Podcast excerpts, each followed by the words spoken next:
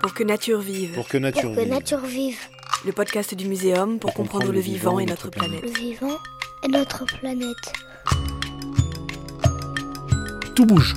La vie ne fait que bouger. Souvent, dans les sociétés humaines, c'est la femme qui bouge et qui va aller dans le village de l'homme. Euh, les orques et les cachalots viennent se nourrir directement sur les lignes de pêche.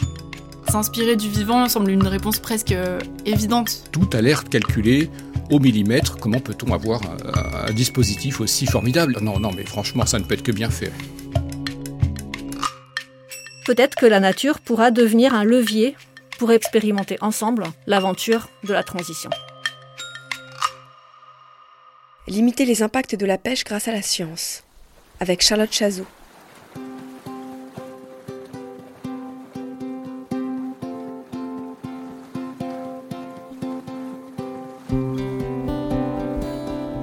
La pêche peut évidemment menacer certaines espèces de poissons. Et les techniques des pêcheurs peuvent aussi peser sur d'autres espèces de l'écosystème, comme les oiseaux. Heureusement, ceci n'a rien d'inéluctable, comme le montre l'expérience dans les eaux australes. Là-bas, le travail entre scientifiques et pêcheurs a permis de réduire les impacts sur les écosystèmes au point que les populations de poissons de ces eaux ne soient aujourd'hui plus menacées de disparition. C'est ce petit miracle bien réel que va nous présenter Charlotte Chazot. Vous êtes chargée d'études scientifiques au Muséum national d'histoire naturelle. Bonjour Charlotte. Bonjour Vincent. Alors, euh, peut-être commencer avec un petit peu de, géographie marine et sous-marine. Est-ce que vous pouvez nous dire ce que représentent les TAF, T-A-A-F, terres australes et antarctiques françaises? Qu'est-ce que ça représente en termes euh, d'espace et surtout quelle faune et quelle flore aquatique y trouve-t-on? Donc les, terres australes et antarctiques françaises, ça représente cinq districts qui sont répartis euh, de l'océan Indien jusqu'à l'Antarctique. Donc le premier de ce district, ce sont les, les îles éparses, qui se situent tout autour de Madagascar, donc vraiment en zone euh, tropicale. Ensuite, quand on descend plus sud dans l'océan Indien, on trouve le district de Saint-Paul et Amsterdam, euh, donc toujours en zone euh, subtropicale. Ensuite, on continue euh, d'en descendre dans les latitudes plus sud. On arrive au niveau des euh, 40e rugissants. Donc là, on trouve euh, les deux autres districts qui sont les, euh, la ZE de Kerguelen et de Crozet, donc avec des eaux plus froides. Là, on est plutôt en zone subantarctique. Et enfin, euh, pour finir, le dernier district des TAF, c'est vraiment sur le continent antarctique, c'est euh, la Terre Adélie. Donc, euh, en termes d'espace maritime, les TAF, euh, un peu plus de 25% de l'espace maritime français, ce qui en fait quand même le second espace maritime après la, Polynésie française. Et si on se concentre vraiment sur les zones de Kerguelen, Crozet et Saint-Paul-Amsterdam, là vraiment où mon équipe et moi-même travaillons, donc euh, l'ensemble des, des zones économiques exclusives est entièrement en réserve naturelle. Et ces trois zones représentent chacune plus de 500 000 km, donc c'est vraiment euh, immense. Et très récemment, en fait, les, les terres et eaux euh, australes ont été euh, inscrites à la liste du patrimoine mondial de l'UNESCO. Donc euh, c'est vraiment un réservoir de, de biodiversité. En termes de flore, en fait, c'est essentiellement des champs d'algues de macrocystis qui sont euh, vraiment gigantesques et qui peuvent atteindre des fois plus de 100 mètres. Alors pour la faune, c'est vraiment euh, très diversifié. Donc euh, c'est vraiment des zones qui concentrent de, de grandes populations euh, de mammifères marins, avec la plus grande population mondiale d'éléphants de mer. Il y a aussi des otaries, des cachalots, des orques, avec à, à Crozet la plus grande population d'orques. Ensuite, pour la biodiversité animale, bien sûr, il y a énormément d'oiseaux, de très grandes colonies d'oiseaux.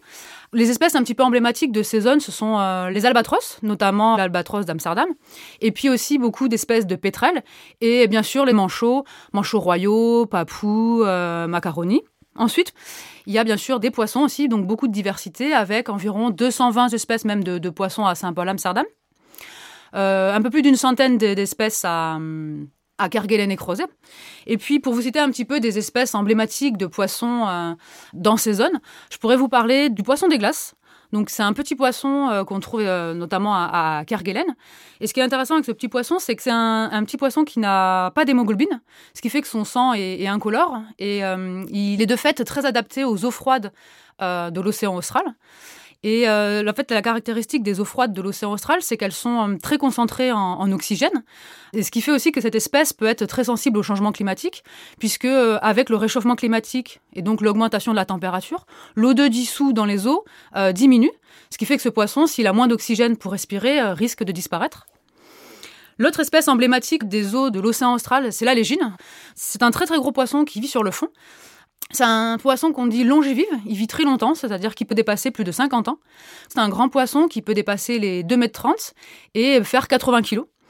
Il a une migration au cours de sa vie. Quand il est jeune, il vit dans les eaux peu profondes. Et ensuite, euh, quand il grandit, il va dans les zones, euh, vivre dans les zones vraiment beaucoup plus profondes. Et puis pour terminer un petit peu sur la diversité de la faune, donc bien sûr à Saint-Paul-Amsterdam, il y a la langouste, donc vraiment qui est l'animal caractéristique de cette zone, avec la première pêcherie française de langouste et enfin, euh, il ne faut pas oublier euh, ce qu'on appelle les invertébrés marins, qui caractérisent en fait les fonds sous-marins euh, de ces zones.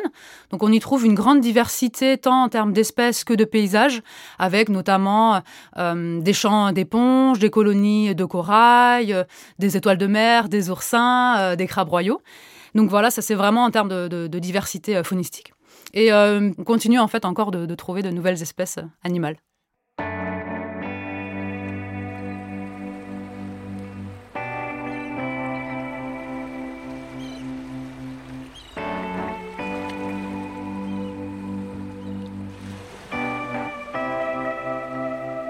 Merci pour cet inventaire qui est, très impressionnant et un peu à rebours de nos idées préconçues sur la zone qu'on imagine uniquement euh, euh, faite de glace euh, et de grands orques. En réalité, c'est effectivement très divers.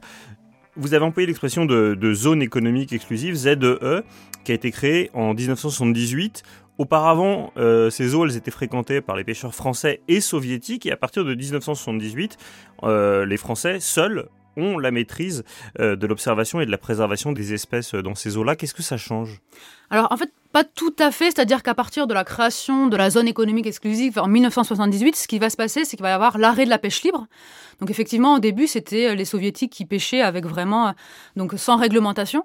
Et puis au fur et à mesure, donc la pêcherie va évoluer avec les soviétiques, puis les français, et puis au fur et à mesure, bien sûr, il n'y aura plus qu'une pêcherie euh, française. Mais ce qui caractérise la création de la zone économique, comme je disais, c'est vraiment l'arrêt de la pêche libre. Et du coup, ça, fait qu'on va pouvoir avoir les premières réglementations sur la pêcherie. Et à partir de cette date, donc 1978, va se mettre en place un programme d'observation de, ces pêcheries.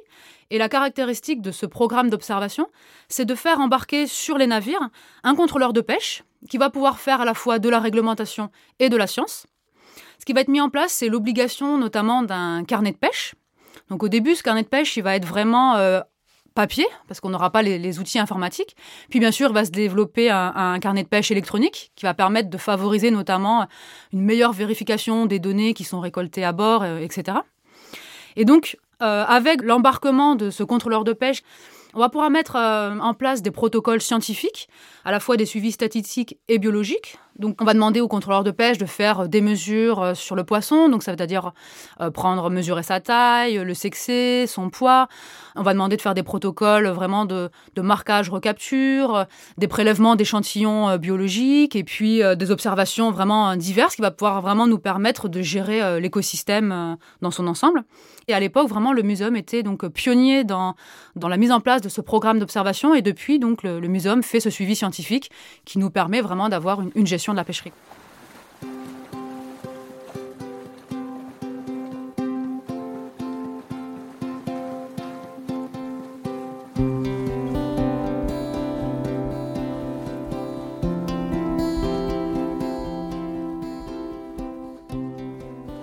On est passé effectivement de l'observation euh, papier à numérique, histoire de, mieux instrumentaliser tout ça. Euh, la pêche aussi s'est modernisée, puisqu'on est passé de la pêche au chalut à la pêche au palangre. Il s'agit d'engins capables d'aller chercher extrêmement profond les, poissons. Est-ce qu'au fond, ça a été bénéfique et dans quelle mesure? Les, premières pêcheries à l'époque, déjà même avant la création de la zone économique, se faisaient au chalut de fond. En gros, un, très très gros filet qui peut faire euh, jusqu'à 20 mètres de large et puis qu'on va traîner en fait euh, sur le, fond pendant plusieurs kilomètres. Euh, donc on voit que cet engin de pêche, il y a un côté un peu actif, c'est un engin qui, est traîné.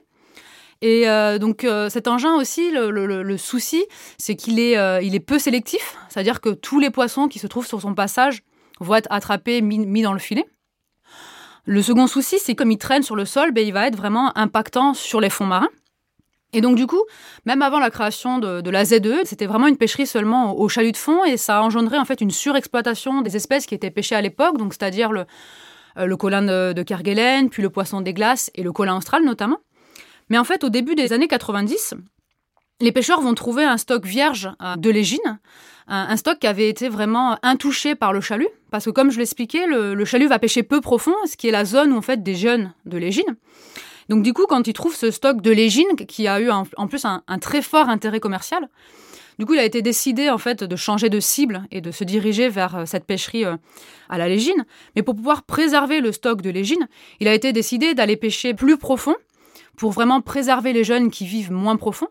Et pour pêcher plus profond, il a fallu passer euh, à la palangre de fond. Du coup, cette transition, elle n'a pas été faite du, jour au lendemain. Il a fallu le temps euh, aux pêcheurs d'avoir cette transition de trois ans pour qu'ils apprennent en fait à, changer de technique pour pouvoir passer à la palangre. Mais au, terme de ces trois ans, en fait, euh, du coup, il y a eu interdiction du chalut de fond et aussi interdiction de pêcher entre 0 et 500 mètres pour pouvoir préserver les jeunes légines. Et donc, on est passé comme ça à la, à la palangre de fond. Le chalut, c'est quand même un engin assez actif. Alors, au contraire, la palangre, on va pouvoir dire que c'est un peu plus passif. Parce que qu'est-ce que c'est qu'une palangre de fond En fait, c'est une très très grande ligne qui fait 10 euh, km de long en général, en moyenne. Et cette palangre, tous les mètres, on va y positionner euh, un hameçon sur lequel, bien sûr, il y, a un, appât. Et donc cette ligne, elle est posée sur le fond de l'eau. Elle va attendre euh, dans l'eau pendant 24 heures, ce qu'on appelle le temps de trempe. Et au bout de ces 24 heures, cette ligne va être remontée sur le navire avec les, poissons qui auront mordu à l'hameçon. Donc on voit vraiment la différence déjà entre le chalut et la palangre. Et la différence, c'est que du coup, le chalut, lui, était moins sélectif que la palangre. Donc là, la palangre, effectivement, elle est plus sélective parce qu'on peut mieux choisir la, zone de pêche. Et puis surtout, les hameçons sont très gros. Et du coup, ils permettent de sélectionner les plus gros individus, les plus grandes espèces. Donc on voit que là, toutes les espèces de petite taille ne vont pas pouvoir être attrapées par cette pêcherie. Et en plus, euh, elle est du coup moins impactante que le chalut parce qu'elle ne racle pas le fond, ou, très peu, seulement on va dire à la, remontée.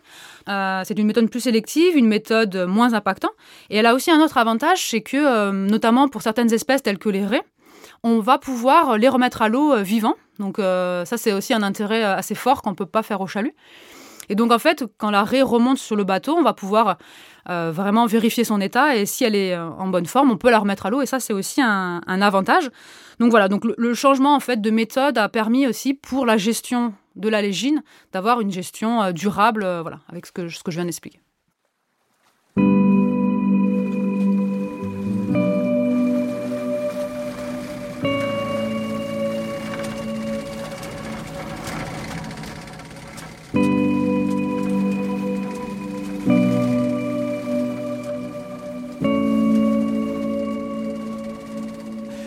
Je le disais en introduction et vous m'avez appris quelque chose de très contre-intuitif. On comprend évidemment que la pêche endommage euh, l'écosystème halieutique. En revanche, ce qu'on sait moins, c'est que euh, la pêche, euh, dans des proportions dramatiques, endommage les populations d'oiseaux. Comment ça se fait? Oui, alors ces lignes, comme je vous expliquais, elles sont appâtées. Donc on met un, on met un appât sur les hameçons. Et quand cette ligne, elle est mise à l'eau pour pouvoir pêcher, il y a bien sûr un moment où cette ligne, elle est, elle est dans l'air. Il y a beaucoup, beaucoup d'oiseaux donc en termes de diversité, mais aussi en quantité, il y a de grandes colonies qui vivent dans ces eaux. Et ces oiseaux-là, pour se nourrir, ils sont capables de plonger. Et en fait, quand ils voient la ligne avec les hameçons, ils ont envie de s'y nourrir ils plongent pour venir se nourrir des, appâts qui sont sur les hameçons. Et malheureusement, ils se font, entre guillemets, hameçonner. Ils peuvent se faire effectivement attraper. Et puis, euh, quand la ligne tombe dans l'eau, bah, se retrouvent dans l'eau et se retrouvent noyés. Donc effectivement, à ce moment-là du changement de méthode de pêche, il y a eu un impact énorme de prise accidentelle d'oiseaux, avec vraiment euh, des milliers d'impacts euh, d'oiseaux. Donc grâce au suivi scientifique qui a à bord, en fait, Très rapidement, on a été en mesure en fait de mettre en place des mesures pour limiter cet impact. Donc on appelle ça des mesures euh, de, mitigation. C'est comment on va faire en sorte de limiter cette mortalité aviaire. Donc les mesures qui ont été mises en place, elles sont à la fois euh, techniques et puis vraiment liées à la façon dont, euh, les pêcheurs vont gérer leur activité. Donc les quelques techniques qui ont été mises en place, c'est de faire en sorte que les oiseaux ne s'approchent pas du bateau. Donc il va y avoir à l'arrière du bateau des, des lignes de banderoles qui vont être mises Pareil, à la remontée de la ligne, donc là va être mis en place un, rideau pour les empêcher de, s'approcher.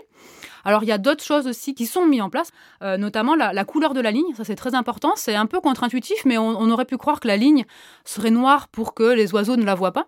Et au contraire, les études ont montré qu'en fait il fallait que la ligne soit blanche pour que les oiseaux la voient. Comme ils la voient, ils peuvent effectivement éviter de, s'approcher trop de la ligne, donc c'est assez intéressant, on n'y aurait pas forcément pensé de prime abord.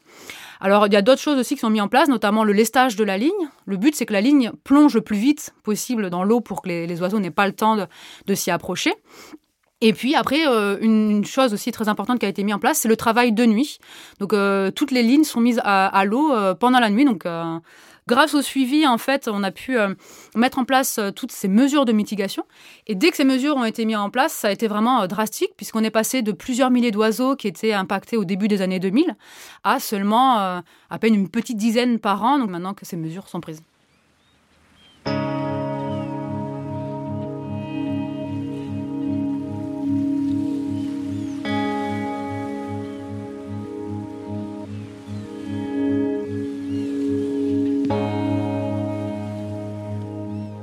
Alors c'est plutôt très heureux de voir qu'on arrive à, réparer les dégâts, mais pour être très honnête sur le, triptyque de dommages, il y a effectivement les poissons, les oiseaux, mais il y a aussi un troisième phénomène.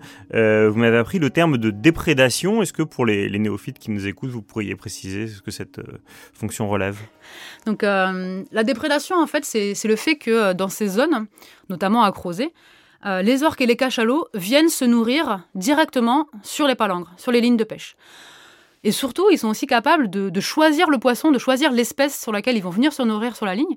Donc, ils vont vraiment choisir spécifiquement la légine et pas un autre poisson. Parce qu'on sait que énergétiquement, c'est très intéressant pour eux. Donc, euh, qu'est-ce qu'on a appris euh, en fait grâce aux études qui sont faites sur la déprédation? C'est qu'on sait qu'à Crozet, notamment, euh, les orques et les cachalots sont présents sur trois quarts des lignes qui sont mises à l'eau. Donc, c'est quand même assez important et que 30% des poissons qui sont sur ces lignes sont pris par les orques et les cachalots. Donc c'est quand même une perte euh, assez conséquente pour les pêcheurs. Mais les études ont aussi montré que ça représente seulement 10% de, euh, du besoin énergétique euh, de la population sur une année. Et ce, qui est aussi important de dire, c'est qu'il n'y a vraiment pas de mortalité pour les cétacés qui viennent se nourrir sur, sur ces lignes. C'est vraiment juste un prélèvement. Donc ça, c'est aussi important de le souligner. Et du coup, comme je disais, c'est une perte pour les pêcheurs. Et aussi, nous, en fait, quand on va vouloir quantifier la biomasse de poissons qu'il y a dans l'eau, il faut pouvoir en tenir compte de cette perte. Donc parce que nous, si on comptait seulement les poissons qui remontent de la ligne, euh, si on oublie les 30% qui sont prélevés, on, va sous-estimer la, quantité de poissons qu'il y a dans l'eau. Donc on est capable, grâce aux études, en fait, de, tenir compte de cette part de la déprédation dans la gestion euh, de l'espèce euh, et, et du stock, en fait. Donc on imagine effectivement les, calculs très complexes auxquels doivent se livrer les scientifiques. Vous l'avez un petit peu raconté sur, euh, les oiseaux, mais expliquez-nous comment est-ce que les scientifiques du muséum travaillent de, concert avec les pêcheurs pour réussir à, limiter tous ces dégâts, tant sur les oiseaux que les poissons évidemment. Alors le mot-clé vraiment c'est euh, la concertation. C'est vraiment aussi ce triptyque de collaboration entre le gestionnaire, le pêcheur et les scientifiques. Dès le début, les, capitaines de pêche ont accepté d'avoir sur leur navire euh, le contrôleur de pêche. On a vraiment la chance, nous, d'avoir un contrôleur de pêche qui est présent sur 100% des bateaux et à la fois qui observe 100% des opérations de pêche. Donc il est vraiment présent euh, tout le temps. Ça, c'est vraiment unique avec vraiment ce rôle de, à la fois de contrôle réglementaire et, euh, et de mise en place de protocoles scientifiques. Et tout ça, ça nous permet, du coup, nous, scientifiques, d'avoir des données euh, de qualité. On va pouvoir avoir un, suivi de la pêcherie euh, hebdomadaire et même quotidienne. Et bien sûr, nous, on a vraiment à cœur de, communiquer. Donc, euh, notamment, le, muséum, en fait, édite un bulletin scientifique des, des, pêcheries australes qui est à destination à la fois des équipages et aussi des contrôleurs de pêche dans le but en fait de rendre compte des activités scientifiques à l'ensemble du métier donc voilà, donc c'est vraiment euh, tout ça qui nous permet vraiment de travailler euh, tous ensemble.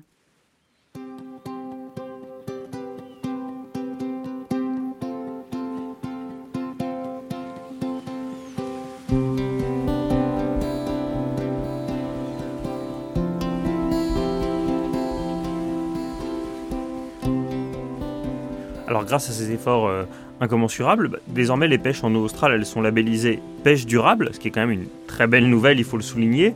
Mais euh, derrière l'effet d'annonce et le, label, comment est-ce que vous, vous êtes vraiment certain que les populations de ces très vastes ensembles continuent effectivement à, bien se reproduire?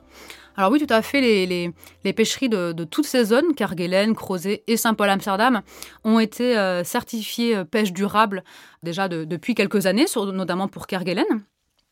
Ce qu'on fait, c'est qu'on utilise bien sûr les données de la pêcherie, capture, etc., plus les données scientifiques qui sont récoltées à bord euh, des navires de pêche. Donc ça, ce sont des données que l'on peut avoir au-delà de 500 mètres. Mais ce qu'on fait aussi pour avoir vraiment euh, une vision globale, c'est qu'on va, euh, pour la, zone moins profonde, entre 0 et 500 mètres, on met en place en fait des campagnes à la mer, donc des campagnes scientifiques dédiées pour cette zone bathymétrique. Euh, donc ce sont des campagnes scientifiques où on va pouvoir en fait quantifier euh, les jeunes poissons qu'il y a dans ces eaux et savoir si elles vont pouvoir euh, grandir et puis se retrouver dans la, dans la zone où elles sont pêchées pour savoir si elles vont devenir adultes. Et donc nous, on utilise l'ensemble de ces données, donc les données de pêche et vraiment les données des campagnes scientifiques dédiées. En gros, on met tout ça aussi dans un modèle de, de dynamique de population.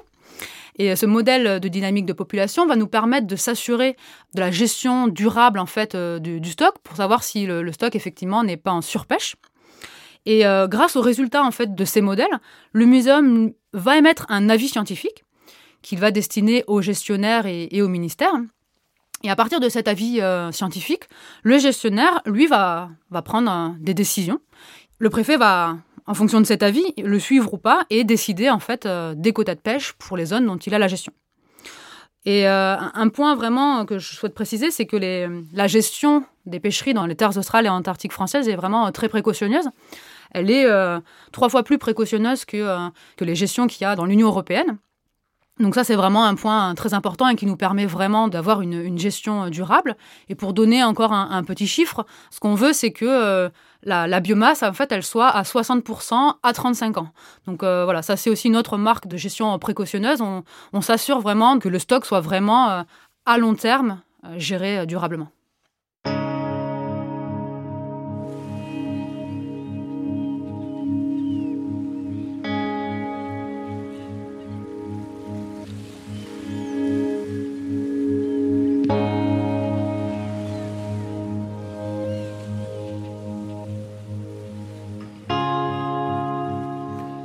Pouvez juste expliquer ce chiffre de 60% Ça veut dire qu'on aurait diminué de moitié ou? Non, ça veut dire qu'on est sûr que dans 35 ans, le stock actuel, il, est, il sera au moins de 60%.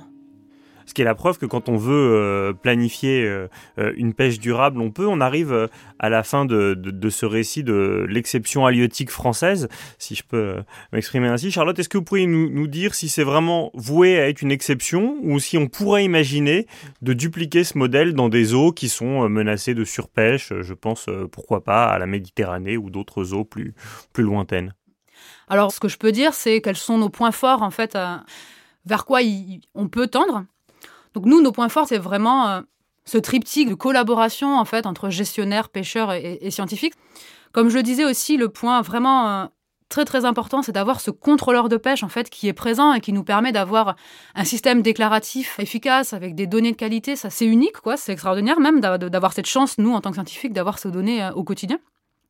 Un autre point important aussi, c'est qu'on a un, contrôle à la débarque avec vraiment un contrôle de la, de la capture, ce qui fait que ça empêche finalement la, pêche illégale, ce qui permet vraiment du coup de, bah, de limiter l'impact sur la ressource. La chance qu'on a aussi, c'est qu'on a un seul gestionnaire et très peu de navires, euh, des gros navires qui permettent d'embarquer les, contrôleurs de pêche. Donc du coup, ça aussi, c'est une facilité euh, pour nous de la gestion. Donc on sait que c'est pas forcément partout le cas euh, dans les autres pêcheries. Il y a des pêcheries plus artisanales avec de plus petits bateaux. Pour nous, notre expérience, ce serait d'essayer de, tendre vers ça. Mais on sait que c'est pas forcément évident, euh, voilà, parce que nous, on a, on a certains avantages que d'autres pêcheries euh, n'ont pas.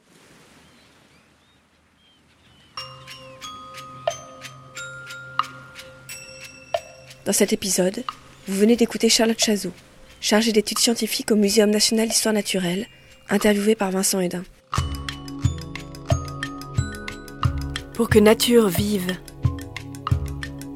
Un podcast produit par le Muséum national d'histoire naturelle et création collective, en partenariat avec le ministère de la Transition écologique et le ministère de l'Enseignement supérieur, de la Recherche et de l'Innovation. Pour la réédition du livre Avant que nature meure de Jean Dorst, Robert Barbeau, professeur au Muséum, a écrit une postface intitulée Pour que nature vive, qui a inspiré le titre de ce podcast.